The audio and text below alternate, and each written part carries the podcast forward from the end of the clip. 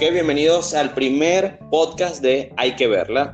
Es ese podcast que habla de esas películas, de esa serie que de repente todo el mundo la vio, se comentó demasiado, fue una serie de culto, una película bastante, bastante, bastante em, analizada y uno de los dos no la vio. En este caso le está, eh, estoy acompañado con Alejandro Movilia y quien les habla es René Rodríguez. Alejandro, cuéntame, ahorita que nos cayó como anillo al dedo este podcast porque estamos en tiempos de cuarentena, de contagio, de coronavirus y la gente lo que más está haciendo es ver series en Netflix y películas.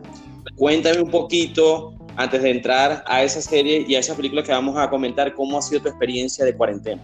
Hola a todos, ¿cómo están? Eh, bueno, en principio la experiencia de, cuarentena ha sido la misma de la de todos, espero, ¿no? Cada uno en, en, su casa cuidándose. Así que sí, ha sido un momento ideal para aprovechar, para ver películas que uno siempre quiso ver y nunca pudo, para ver series que uno hacía rato que les tenía ganas. Y bueno, sí, la, la única eh, imposibilidad es la de reunirse, entonces los podcasts eh, y todo lo que sea virtual eh, ayuda en ese sentido, ¿no? Sí, la gente está creando contenido como loco, no sé si te has dado cuenta por Twitter, por Instagram, hay como un furor con los live, por ejemplo. Sí, hay un, hay un furor por todo lo que es Instagram Live, por ejemplo, hay todo lo que son los youtubers, están produciendo mucho más contenido porque saben que también van a tener mucha más audiencia, así que es un momento ideal para darse esos gustos que quizá en momentos comunes uno no tiene tanto tiempo. Entonces Alejandro, cuéntame un poquito este, qué fue para ti, porque una cosa es, yo digo que es muy diferente ver algo, una serie, una película fuera del tiempo, ¿no? fuera del contexto en el que salió. Eh, ¿Qué fue para ti ver Los Simuladores, que fue la serie que tú me recomendaste en el momento de furor? Que tú me comentabas que era algo así como Los Simpsons, que yo pensé que en Venezuela los Simpson, ah, por cierto, yo soy venezolano.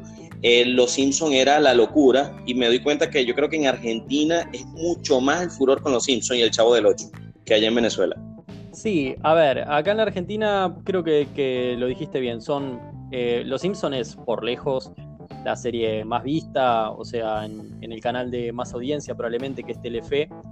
Eh, durante años y años, desde que yo soy chico, o sea, hace al menos 20 años, que todos los días siempre se pasaba Los Simpson, en lo que es eh, cable también Fox siempre pasó Los Simpson, eh, en lo que el Telefe que estábamos hablando los fines de semana, seis o siete horas seguidas de, contenido, y quizá no a ese nivel, pero sí en lo que es eh, contenido nacional, junto con la versión argentina de Casados con Hijos, Los Simuladores es las series que más se pasaron y se volvieron a pasar y tiene la ventaja de que es una idea original, así que para mí tiene sentido el que no la haya visto ver los simuladores porque probablemente es la mejor serie argentina, en mi opinión. Es que incluso yo recuerdo cuando salió la idea de, este podcast, de Hay que verla, que, estábamos hablando del cine argentino, porque yo soy fan de Ricardo Darín y me estaba recomendando mucho las creaciones de Damián Cifrón. Y estábamos hablando, si no me equivoco, de Relatos Salvajes. Y bueno, y ahí fue que salió lo de ver los simuladores. En principio, te digo algo, la serie yo siento que fue como que evolucionando, ¿no? E, estaba como muy adelantada a su tiempo, viéndola yo ahorita, la, la serie si no me equivoco es de principio del 2000, 2002, 2003 por ahí, pero de verdad que yo siento que estaba muy adelantada a su tiempo y se nota que les encanta, que tiene eso, mm, esas, esa referencia, esos guiños a películas como eh, Misión Imposible, de repente, incluso Volver al Futuro y Batman, porque tiene mucho, agarran bastante, no sé si tú recuerdas eso, pero usan mucho soundtrack de películas. Sí, por supuesto, de hecho estaba volviendo a ver algunos de los capítulos. Eh, por ejemplo, cuando volví a ver eh, el capítulo del niño a, quien le hacen bullying, que hace, crea el personaje del Vengador Infantil, en un momento cuando el niño decide como tomarse revancha y, vengarse de los chicos que, lo agredían, eh, suena la música de Star Wars de fondo. Y eso es algo que yo creo que tiene que ver con que, mm, primero que Damián Cifrón, que es el, creador y el, guionista principal de, todos los capítulos, también generalmente se encargaba del sonido, de la edición, eh, y él es un, cinéfilo enorme, entonces todas son películas que probablemente a lo largo de, su vida, de su infancia, de su adolescencia fueron muy importantes. Y en otro, en otro sentido, creo que también probablemente año 2001, eh, cuando se grabó, y 2002 cuando empezó a salir, era un contexto de crisis en la Argentina, crisis económica, y creo que probablemente los, las multinacionales no le prestaban tanta atención a lo que era derechos de copyright, porque si no, eh, una música como la de Star Wars o la de Volver al Futuro, con lo que salía solo lo que costaba pagarla, ya no la, no la habrían podido usar, ¿no? Es que eso fue exactamente lo que yo pensé. Yo decía, ¿cómo, ¿cómo lograron zafar con eso? Pero es cierto lo que tú dices, porque yo lo estoy viendo desde el punto de vista de este tiempo, en donde eso es imposible. Incluso hay youtubers que le tumban el contenido en internet porque por copyright. En este caso yo estaba viendo la serie y decía, ¿cómo, ¿con qué presupuesto pagaron eso? Pero es eso, que en ese tiempo no le prestaban atención a ese tipo de cosas. Seguramente tiene que haber sido eso, sí, porque te digo, sé que los simuladores eh, se pagó en gran parte con, eh, o sea, con lo que les daba Telefe, que no era demasiado, les costó mucho a Cifrón y a los cuatro protagonistas, que son los creadores originales, conseguir un canal, conseguir un espacio para poder hacer la serie. Y de hecho se nota más que nada la primera temporada, que fue hecha con, con lo que había, la segunda ya tenía un presupuesto mayor, había tenido muy buen rating la primera temporada. Pero en el caso de la primera se nota, por ejemplo, que en ocasiones se ven micrófonos eh, que no deberían estar en, campo y aparecen. O, hay no Sí, sí, hay errores mínimos porque, bueno, obviamente fue grabado con, con las con que tenían. Exactamente, y estoy seguro de que no, no, habrán pagado eh, los derechos, porque si no, solo pagar la música de, Superman, por decir, ya iba a ser más cara que, hacer un capítulo. Entonces, eh, seguramente en ese momento se la jugaron y bueno, pasó y, quedó. Yo te digo algo, a mí me parece capaz, no sé si estarás de acuerdo conmigo, pero yo no sé si era por el hecho de que lo hacían con, con las uñas, con lo que tenían, pero yo siento que he disfrutado, disfruté más la primera temporada que la segunda. Yo no sé si es que en la segunda se llenan de muchos personajes. Ah, por cierto, para aquellos que nos están escuchando y de repente no tienen ni idea de qué estamos hablando, Los Simuladores es una serie que trata de cuatro socios que básicamente ellos, como su nombre lo indica, ellos simulan, crean situaciones y logran zafar a personas que están en algún tipo de problema. A veces son problemas tontos, a veces son, hay unas temáticas que me parecieron muy fuertes, como la del bullying, o incluso hay un capítulo de la segunda temporada que trata sobre la violencia doméstica. Y yo siento que ellos con humor en ese usaron el tema de los clones y todo esto. Hay un, hay un capítulo que es muy Expedientes Secretos X. Yo siento que ellos con el humor también tenían un alto contenido social. Sí, estoy de acuerdo. Eh, mira, en principio lo que creo es que eh, la primera temporada seguramente tuvieron más tiempo para hacerla, entonces los, los guiones tuvo más tiempo para desarrollarlo Cifrón. Y en la segunda yo lo que creo que fue ocurriendo es que a medida que también, o sea, fue creciendo tanto la serie eh, en cuanto a espectadores y a, influencia y a rating, como lo que eran los casos de los simuladores, los, en, cuanto a lo que es guion, se ponen cada vez más grandes los, los desafíos, tienen que empezar a, meterse con el FBI y cuestiones complicadas, que era algo lógico porque, digamos, alguna consecuencia tenía que tener el hecho de dedicarse todo el tiempo a eso desde hacía tantos años en lo que era la serie, ¿no? Entonces, eh, creo que lo, lo cortaron en el momento justo antes de que se pusiera demasiado grande y coincido con vos que la, primera temporada es, un poco mejor, los guiones están más desarrollados. Siempre en este, en este tipo de series que están hechas con poco presupuesto, creo que la clave es que el guion sea bueno, que es como una, como una máxima más universal, ¿no? Y me parece que en la primera son un poco mejores. Pero creo que esto ha disfrutable igualmente la, la serie, las dos temporadas, ¿no? Es que yo siento que una de las cosas que de repente en proyectos de este tipo, lo, lo más importante, aparte de que la historia sea original, que ganchito, eso lo tienen simuladores, los personajes son buenos, sobre todo los cuatro, los cuatro principales, los actores, las actuaciones son, son bastante buenas y ellos tocan, como dices tú, eh, esos temas que de repente en el, en el, tiempo de Argentina, incluso me recuerda mucho otra película de, Darín que se llama Nueve Reinas, eso de que, que buscaban eh, crear eh, mentiras, engaños y ese tipo de cosas que me imagino que era muy normal en el país, en Argentina en ese tiempo. Sí, coincido. Uno puede, puede unir tranquilamente lo que fue el, panorama de Nueve Reinas con lo que fue los simuladores, porque mm, los dos un poco muestran ese clima de época de entre finales de los 90, esto es eh, principios de los 2000, pero es, una crisis económica que se va generando y que estalla en diciembre del 2001. Em, y nada, es, o sea, están, están en un mismo contexto social y económico del país. Yo creo que Cifrón también eh, da su, visión, eh, su punto de vista en cuanto a estos problemas. Se puede ver, eh, por ejemplo, en el caso del capítulo de que el, presidente de la Argentina tenía problemas de, impotencia sexual. es un gran capítulo, un clásico.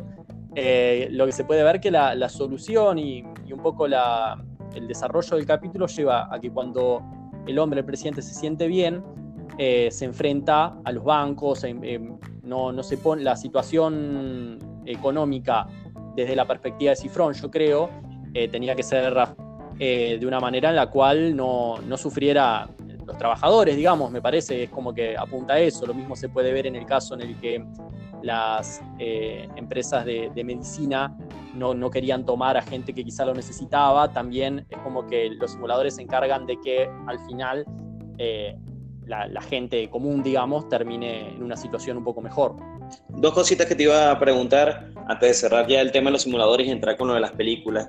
Eh, una es ¿qué te, o sea, si tú estás entre los fans que quisieran ver una película de los simuladores que como que cerrara la trama, o tú te sientes, bueno, me dices que lo cerraron en el momento justo, capaz tú te sientes satisfecho. Y lo otro que quería que me comentara era que qué te parecía toda la subtrama de Milazo, del tipo este loco que pensaba que era Rambo.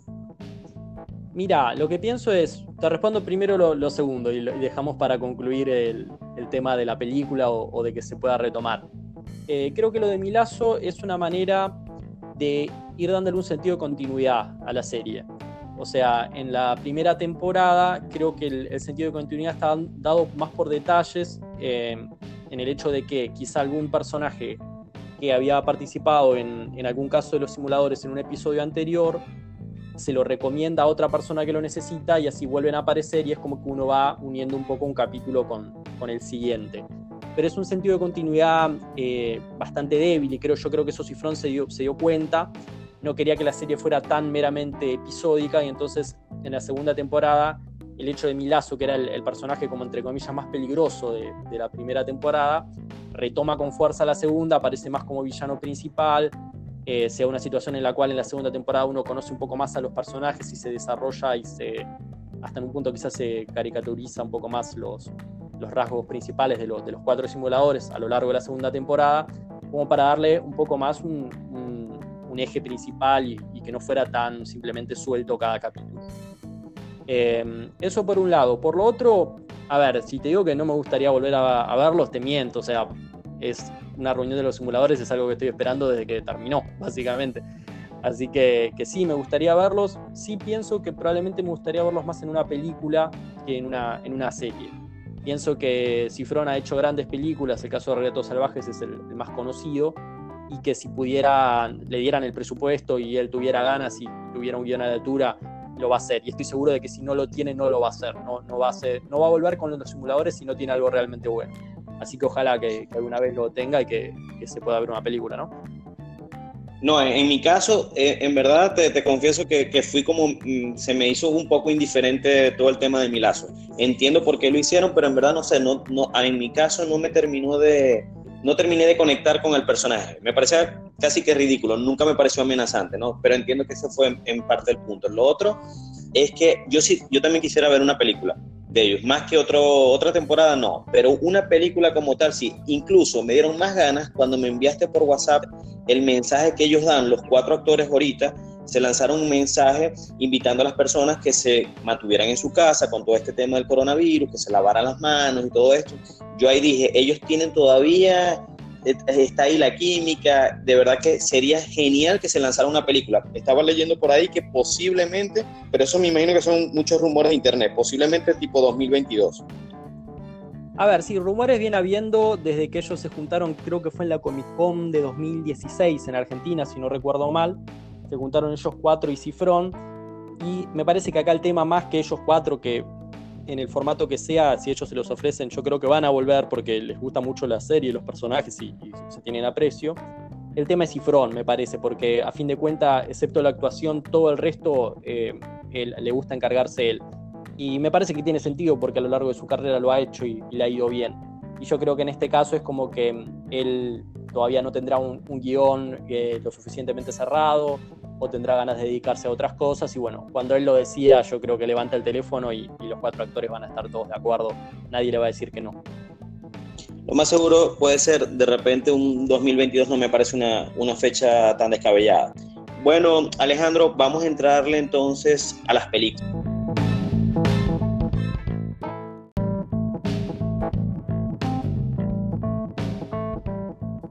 Cuéntame, para ti, ¿qué, te pareció eh, Donnie Darko? Eh, a ver, Donnie Darko, primero quiero aclarar, la verdad es que mm, eh, cuando la vi, vi la versión extendida sin, darme cuenta, sin saberlo.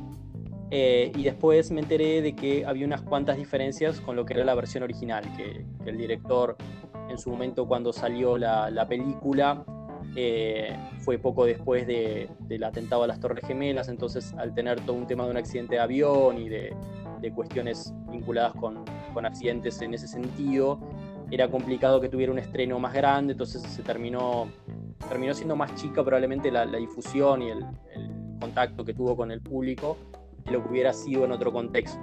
Y me enteré que después, como él fue bien y tuvo un buen boca a boca dentro de todo con el tiempo, se fue convirtiendo en una película más de culto, eh, le dieron la posibilidad de hacer una, una versión corte del director que, bueno, tuvo una... El director se pudo dar otros gustos, digamos, ¿no? He seguido a Donnie Darko, fue una cosa así, yo creo que muchas de las películas a veces de culto eh, a veces uno las, las conoce, las encuentra por recomendación y ahorita con todo el tema de las redes sociales, de Twitter, Instagram y todo esto, cuando tú ves, empiezas a ver que hay mucho eco con una película, una serie, tú vas y capaz como que sigues la ola y ves cuál, qué, es lo que es, como decimos en Venezuela, o sea, ajá, de que, por qué tanto ruido, a ver si son muchas las nueces. En el caso de Donnie Darko fue totalmente casualidad. Yo estaba en los tiempos de los videoclubs, antes de, todo esto Netflix y todo lo que tenga que ver con streaming o descargar películas.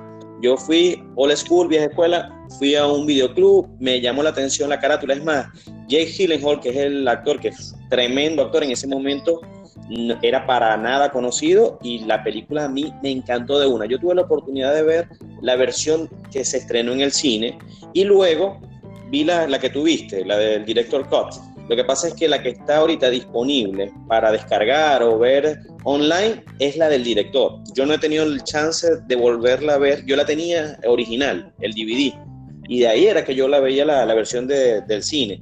Yo te digo algo, yo he visto las dos y he visto las dos recientemente porque es una película como las películas de culto que a mí me gustan, como Fight Club, que yo la veo mínimo una vez al año y te puedo decir que Donnie Darko, ojalá la logres encontrar la versión de cine porque en lo personal a mí me gusta más. Sí, eso he escuchado que, le pasa a muchos fanáticos lo que te pasa a vos, que quizás sienten que en la versión del director eh, se pierde un poco cierta ambigüedad que había en la versión original al tener menos escenas y quizá al no tener las, las capturas o las, las escenas en las cuales aparecen pasajes del libro, que eh, entienden o sea, ayudan a, que el espectador entienda un poco más eh, cuál era la, perspectiva del director. Pero bueno, quizá en la, versión original, al no estar eh, todos esos inserts y esas cuestiones, esos minutos extra, el espectador tiene más libertad y bueno, también eh, le da la posibilidad de que la cabeza de uno juegue para otros lados, ¿no? Es que claro, yo siento que a veces eso le ocurría a muchos directores, entre ellos George Lucas. Yo a veces siento que un director cuando se le cerca, cuando de repente no tiene full libertad, él empieza a llenar esos vacíos de libertad con creatividad. Y a veces libertad me refiero a presupuesto. De repente, en el caso de Richard Kelly, que es el director, no tenía mucho metraje para dar tanta explicación, porque en verdad el tema es, es bastante complejo, porque, ok, toca el tema de viaje en el tiempo, pero de una forma muy loca. Y es, lo, esa parte de locura de la película, al explicarlo tanto, yo, cierto, yo siento que pierde cierto misticismo. Entonces, yo en ese sentido, yo prefiero la parte más libre interpretación de la película. Te digo algo, con ese director ocurre lo que lamentablemente a veces pasa con ciertos realizadores que tienen unas óperas primas que son bestiales, que tienen una primera película que es una locura y luego empiezan a sacar otras películas y su filmografía se va literalmente a la mierda. O sea, es un director que yo después de Donnie Darko, yo no le vi una sola película que me gustara. Diferencia, por ponerle un ejemplo, al director de, de las películas de Batman, de la trilogía, Christopher Nolan. Él se lanza sus dos primeras películas, que es The Following, que la puedes ver por YouTube, está, es en blanco y negro, y Memento.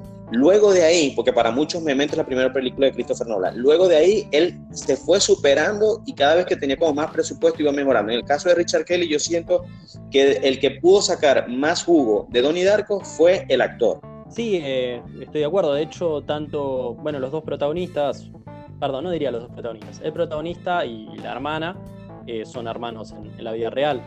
Eh, y creo que los dos tú pudieron hacer carreras más que interesantes. Eh, el caso de, de, Maggie, de la hermana, eh, trabajando con Nolan, como decís más adelante, El Caballero de la Noche, Batman. Y, los dos han podido tener carreras interesantes.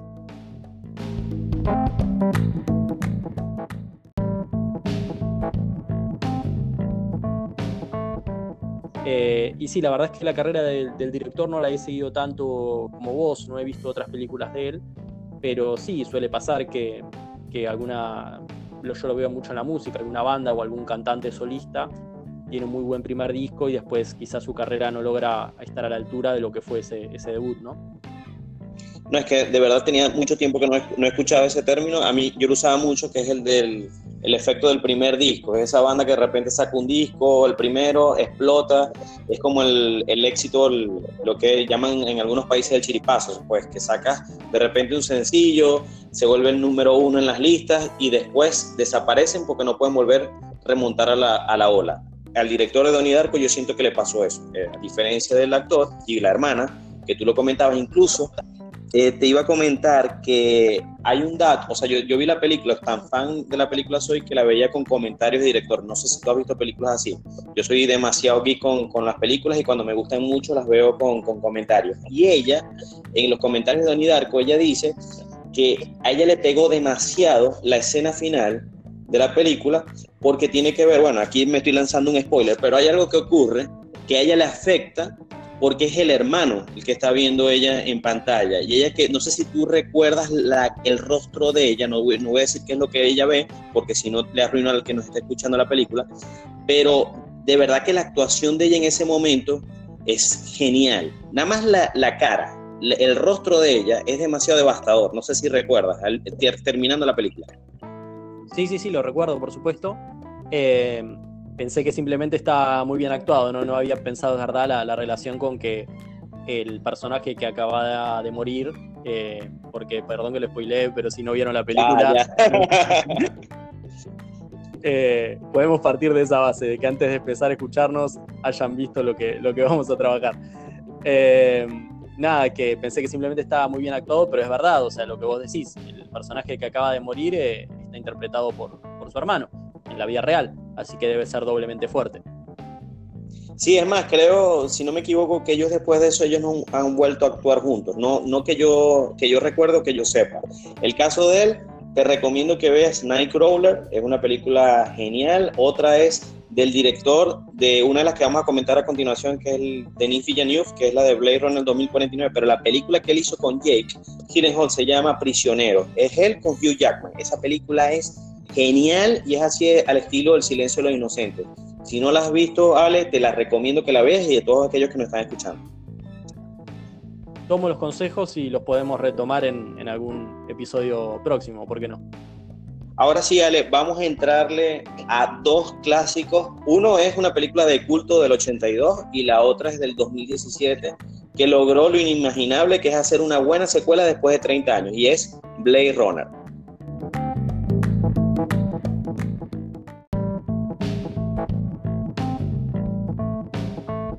Entonces, Alex, cuéntame, ¿cómo fue la experiencia? Ya tú habías visto Blade Runner, pero cuéntame cómo fue la experiencia de volver a ver la versión del 82 y ver la del 2017. Y también me gustaría saber si tenías conocimiento de que Blade Runner tiene distintas versiones. Está la versión que salió en el cine, luego hubo una versión, supuestamente una versión de director, que tenía la voz en off de Harrison Ford, y luego salió lo que se llama Final Cut, que es como supuestamente, porque todo es con entre comillas, porque en verdad que con esa nunca se sabe, que es la versión con la cual está satisfecho el director. Sí, René, bueno, yo había visto Blade Runner, la, original, hace unos años, pero me vino muy bien volver a verla para recordarla, para refrescarla, porque no la tenía tan, tan presente en mi cabeza. Eh, vi la versión final, que es la que está en Netflix. Eh, y sí, como vos decís, entiendo que es la versión en la cual eh, el director se, se, siente más satisfecho. He escuchado también que la versión que venía con los comentarios de, Harrison Ford no había dejado muy satisfechos ni al director ni al propio Harrison Ford, que lo había narrado con, con poco entusiasmo, digamos, y que mm, he escuchado que quizá en momentos se pone muy descriptiva, que, que, la voz en off explica cosas que quizá el espectador, por el mero hecho de estar viendo la película con atención, puede deducir por su cuenta sin necesidad de que un narrador se lo, se lo explique.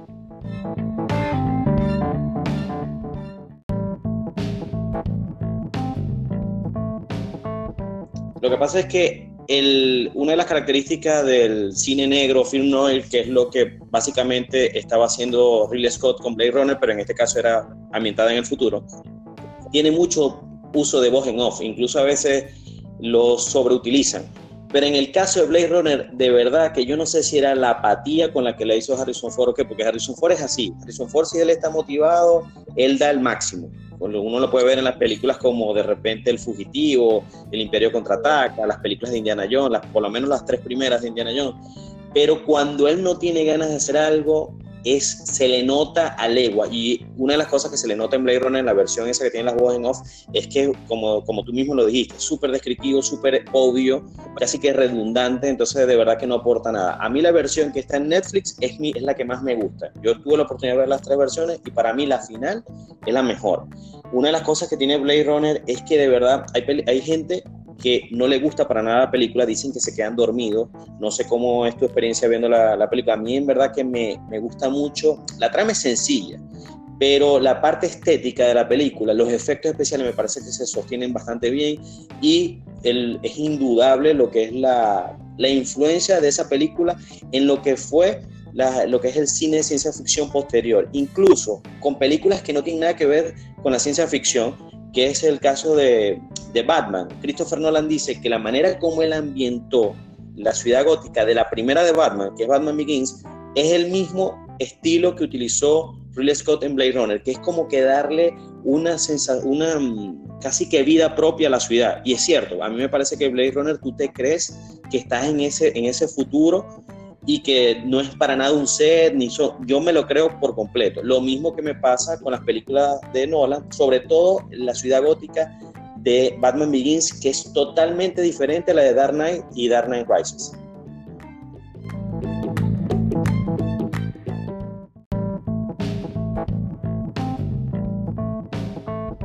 Sí, René, a ver, eh, yo al haber visto ya la, la película, recordaba y lo, confirmé, como vos decís, que la trama es más bien simple, eh, no hay demasiados personajes, el, conflicto principal es un conflicto, entre comillas, pequeño, eh, pero me parece que es una trama, eh, si bien como dijimos, simple, está bien desarrollada, y creo que, como vos decís, el, gran aporte que, le dio Blade Runner al, cine tiene que ver más con lo estético, ¿no?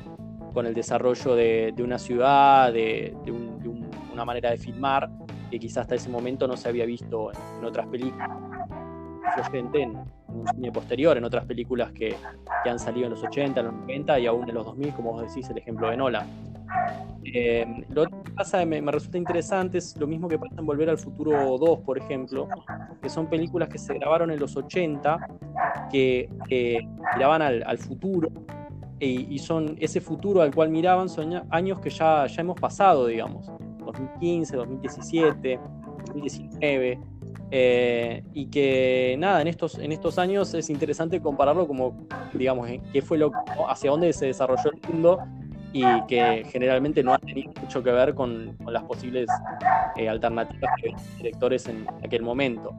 Eh, con respecto a lo que es Blade Runner 2049, eh, es interesante porque me parece que es una, película ya con otra complejidad, un, guion bastante más eh, enredado, pero muy bien resuelto igualmente. Y es un caso raro el hecho de que haya una secuela 35 años después y que, tenga este nivel. Bueno, para aquellos que nos están escuchando, disculpen a, mis perros, pero bueno, estamos en, en, cuarentena, así que no hay de otra, pues está todo el mundo como alterado, hasta los perros también necesitan terapia ya están fastidiados de, tú sabes que yo digo que las mascotas están acostumbradas a estar solas en la casa. Y bueno, ahora yo creo que los gatos sobre todo están sufriendo de tener a los, a los dueños ahí todo el día en la casa.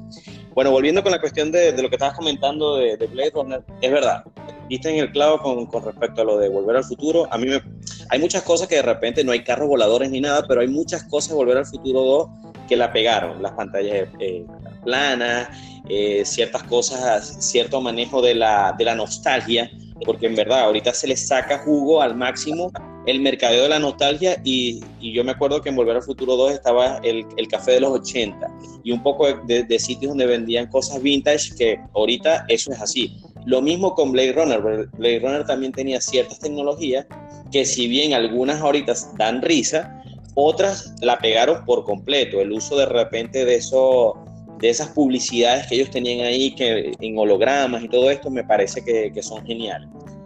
Entrando ya en lo que es la secuela, yo me atrevo a decir que es la mejor continuación que yo he visto de una película 30 años después, porque lo han intentado con Terminator, lo intentaron con Alien y lo intentaron incluso con Star Wars. A pesar de que me pueda gustar The Force Awakens, me parece que The Force Awakens básicamente fue un remake, un refrito de lo que fue a New Hope, que fue el episodio 4. En cambio, Blade Runner 2049 no cometió el error de repetirse. Me parece que lo que hizo fue expandir ese universo, ese mundo, y le dio mucho más complejidad. Eh, de repente, si bien la parte de, efectos especiales puede ser que, ok, ahorita le pueden sacar más punta porque hay mucha más tecnología para hacerlo en la parte de los CGI y todo esto, pero me parece que el fuerte de la película, más que los efectos especiales, es la fotografía. La fotografía de Blade Runner 2049 es una locura. Yo todavía recuerdo cuando yo la vi en el cine, Ale, yo la vi con, con otro compañero de podcast, eh, con el que grabo un podcast que se llama Todos Cinefans. Y te digo algo, nosotros dos nos veíamos la cara y estábamos como fuera de control, emocionados viendo el arte que uno veía. Es una, una película que yo me quedo mudo viendo la fotografía de esa película. No sé si a ti te pasó así.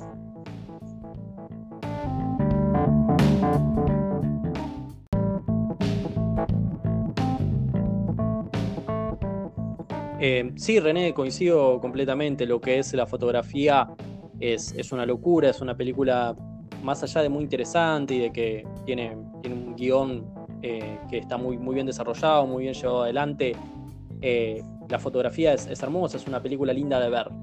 Eh, me parece básicamente es una, muy buena película en todos los aspectos que uno la, pueda analizar. Entonces, no solo que tiene una fotografía que no decepciona y que está a la altura de la original, en ese sentido no decepciona, uno si la compara con, con Blade Runner original era difícil que no quedara corta en ese sentido y no, y no queda.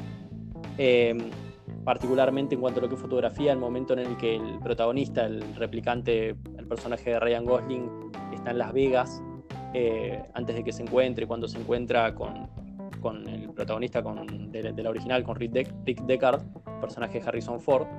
Eh, todo el momento de Las Vegas es visualmente una locura y, y sí, va, eh, tiene, tiene el corazón en el lugar correcto.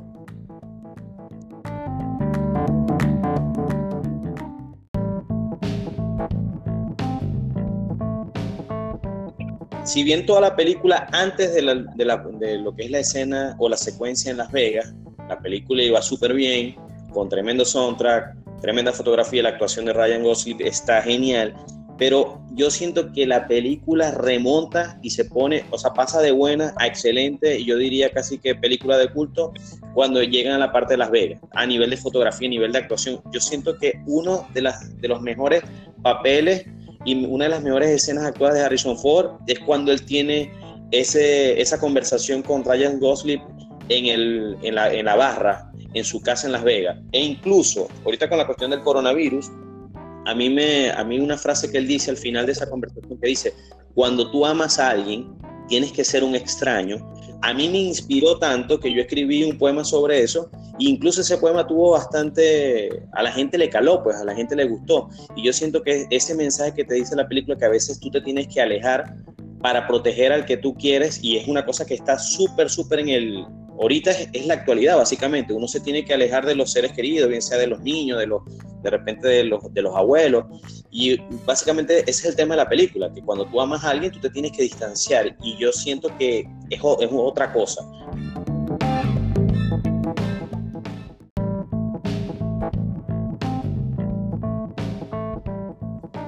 Bueno, otra cosa que te iba a comentar, aparte de, todo esto del, mensaje que está muy apropiado con el tiempo que estamos viviendo, es que te recomiendo, a mí se me olvidó darte el tips que la película, así como Matrix, no sé si tú te acuerdas que cuando salió Matrix Reloaded y Revolution, en los Wachowski sacaron unos, unos cortos que se llaman, que a la final se, se unieron todos en lo que se llamó los Animatrix. Bueno, eh, Denis Villeneuve hizo lo mismo y tienen tres cortos que los puedes conseguir en YouTube. Uno se llama Blackout 2022, son, ese es un corto de anime. Y luego vienen dos cortos que sí son eh, protagonizados, uno es por Jared Leto y el otro por Dave Bautista. El de Dave Bautista se llama 2048, Nowhere to Run, y el de Jared Leto se llama 2036 Nexus Dawn. Es bueno que veas esos tres cortos y así tienes, terminas de ver la trama. Una de las cosas que lamentablemente es una realidad con Blade Runner 2049 es que como no fue una película exitosa y fue una película costosa, lo más seguro es que no veamos una tercera película. Ojalá, ojalá que, siga la historia. Eh, la verdad es que no había visto los, cortos, no sabía de, su existencia. Eh, pero sí, bueno, suele pasar. Eh, de hecho, con Blade Runner, la, la, original, había pasado, entiendo, un poco eso. Le tocó competir con otras películas de los 80, creo que ET, por ejemplo, que, fueron muy exitosas en ese momento en el cine y que quizá tuvo más éxito después eh, como una película de culto, se, fue moviendo más por el boca a boca y por la recomendación de los que la habían visto que, en el momento en el cine. Quizá en unos años eh, eso se, puede mejorar.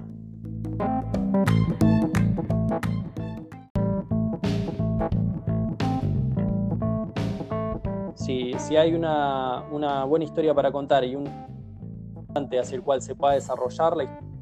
Estoy de acuerdo con que se firme una tercera película, no me parece que sea una saga que esté agotada, ni mucho menos. No tiene un millón de, películas, no es rápido y furioso, ni, nada por el estilo. Así que eh, tranquilamente se puede contar en una tercera película, si tienen una buena historia para contar. Después, con respecto a, lo de la hija que me mencionabas recién, al personaje de la hija de, Rick Deckard, eh, pienso que quizás es un, un, buen paralelismo con la cuestión del coronavirus que estábamos hablando, porque el de ella es un, caso que por una cuestión de salud el personaje estuvo encerrada eh, para no contagiarse de nada y no exponerse a no exponer su, salud frágil al mundo externo durante muchos años. Eh, así que me parece que ella es como que un poco ya lo, podíamos ver en, otro vínculo. Eh, se, era, lo predijeron desde la película todo lo que fue nuestra situación actual en algunos sentidos. y sí, también es cierto que, bueno, a la hora de, discutirlo es posible que este personaje de, la hija no haya estado encerrada por una cuestión de salud, sino simplemente para protegerla porque era un, personaje muy, muy valioso para poder desarrollar una revolución en cuanto a lo que eran los, replicantes y los derechos de los replicantes. No, eh, Ale, me, me, encantó lo de no lo había, no lo recordaba, lo de la hija. Eh, de verdad que yo siento que eso se le fue a mucha gente porque si no vieras miles de memes con la imagen de Harrison Ford, la hija, y el vidrio que lo separa, porque básicamente eso es una realidad ahorita. Hay muchos videos, memes y todo esto de, ese, de esa misma imagen. Y ya la tienes ahí en la película. De verdad que casi que me provocó volverla a ver otra vez por enésima vez o sencillamente irme y buscar ese clip.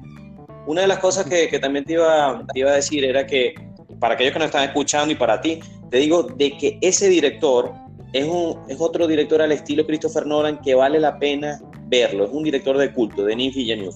Así como este director coreano, el de eh, Parásito, la película que se ganó el Oscar, son directores que te lanzan unas películas interesantes una tras de otra. En el caso de Denis Villeneuve, te recomiendo que veas Enemy de Jake Gyllenhaal, que lo estábamos comentando en Donnie Darko.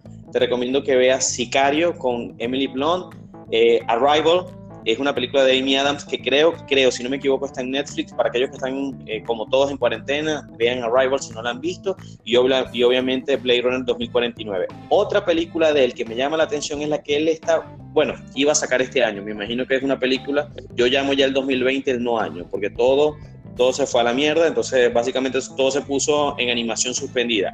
el estreno de Dune, de Dune, la película de, basada en, este libro emblemático de la ciencia ficción, Dicen que era una mezcla entre Star Wars y El Señor de los Anillos. Yo estoy loco por ver esa película. Capaz ya la veré en el 2021. Me imagino que se va, igual que la película nueva de Christopher Nolan, Tenet, seguro se va a retrasar ese estreno. Eh, no sé si viste, tú tuviste la oportunidad de ver la película original de David Lynch, Dune. No sé si la llegaste a ver, que creo que la protagoniza Steam. Eh, no, la verdad es que, no la he visto. Eh, sí, en cuanto ya has tirado unas cuantas puntas para un próximo podcast de posible película que, podemos hablar. Eh, y sí, en cuanto a lo que es estrenos, todo este año va a estar complicado. La verdad es que nadie sabe cómo, cómo va a seguir. He escuchado que, por ejemplo, en el caso de Wonder Woman 1984 se movió para agosto, pero esa, ese traslado de, creo que iba a ser mayo a agosto, es tentativo porque después si en agosto eh, la situación con el y la gente no puede ir al cine, no se va a estrenar en agosto. Así que sí, en el caso de Doom eh, también habrá que ver cómo sigue toda la cuestión del, coronavirus. No, es que yo siento, ya yo, yo tiré la toalla en cuanto a, estar esperando estrenos. Ya yo no estoy esperando ni lo que es Tenet, No Time to Die, ni Wonder Woman, ni, ni nada. Sea, ahorita lo, yo creo que lo más importante para todo es que se termine de resolver todo este tema del coronavirus. incluso para aquellos que nos están escuchando, por favor, manténganse en su casa. Eh, todo el mundo anda como loco creando contenido, así que tienen razón, tienen eh, por lo menos material con que entretenerse, si no es con Netflix, Disney Plus, eh, YouTube, los live de Instagram. Muchos artistas como Fito Páez, Alejandro Sanz están tocando, haciendo conciertos desde su casa entonces, por, cosas como por ejemplo este podcast que estamos creando contenido es para también que ustedes, nosotros para drenar un poco y expresarnos en este momento de cuarentena, dicen que van a salir un pocotón de bebés y algunos los llaman los coronababies o los hijos del virus. Yo siento que sí, van a empezar a salir gente embarazada por aquí, va a haber, van a haber relaciones que se van a acabar. Eh, de repente, cuidado por favor cuando escuchen notas de voz, recuerden que estamos, muchos están en familia en sus casas y una misma nota de voz o una videollamada puede revelar de repente información confidencial y la escucha toda una familia. Eso ha pasado, historias de la vida real. Entonces, si bien, volviendo al punto de lo de Wonder Woman y todo esto, yo siento que si lo más importante es que se termine de resolver el coronavirus. Ya los estrenos, bueno, tendremos 2021 para disfrutar el pocotón de películas que van a hacer. Incluso me imagino que van ya van a empezar a, escribir guiones de películas sobre, más películas sobre virus. Hay, unos memes muy buenos, Ale, que te colocan que ya en algunas librerías te quitaron lo, lo que son literatura post-apocalíptica apocalíptica y te la colocan como lectura informativa.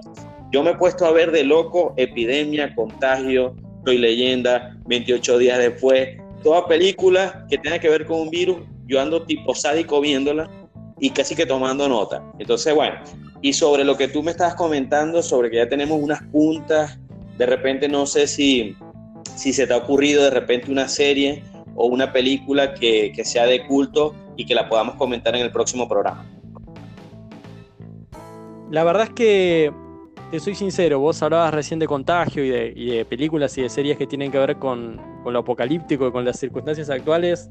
Yo mi cabeza quiere ir para otro lado, no quiero pensar más en coronavirus fuera de lo que es necesario y que hay que quedarse en su casa y lavarse las manos y todo lo demás que ya todos sabemos.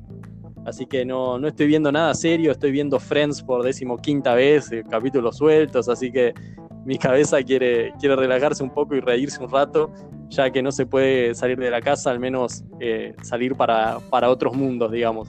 Eh, sí, en cuanto a lo que es eh, recomendaciones de películas y de series, hay muchas. Con vos hemos hablado, fuera obviamente del, del, podcast, de una serie que me ha gustado mucho y que sé que no viste, que es The Away, que también son dos temporadas.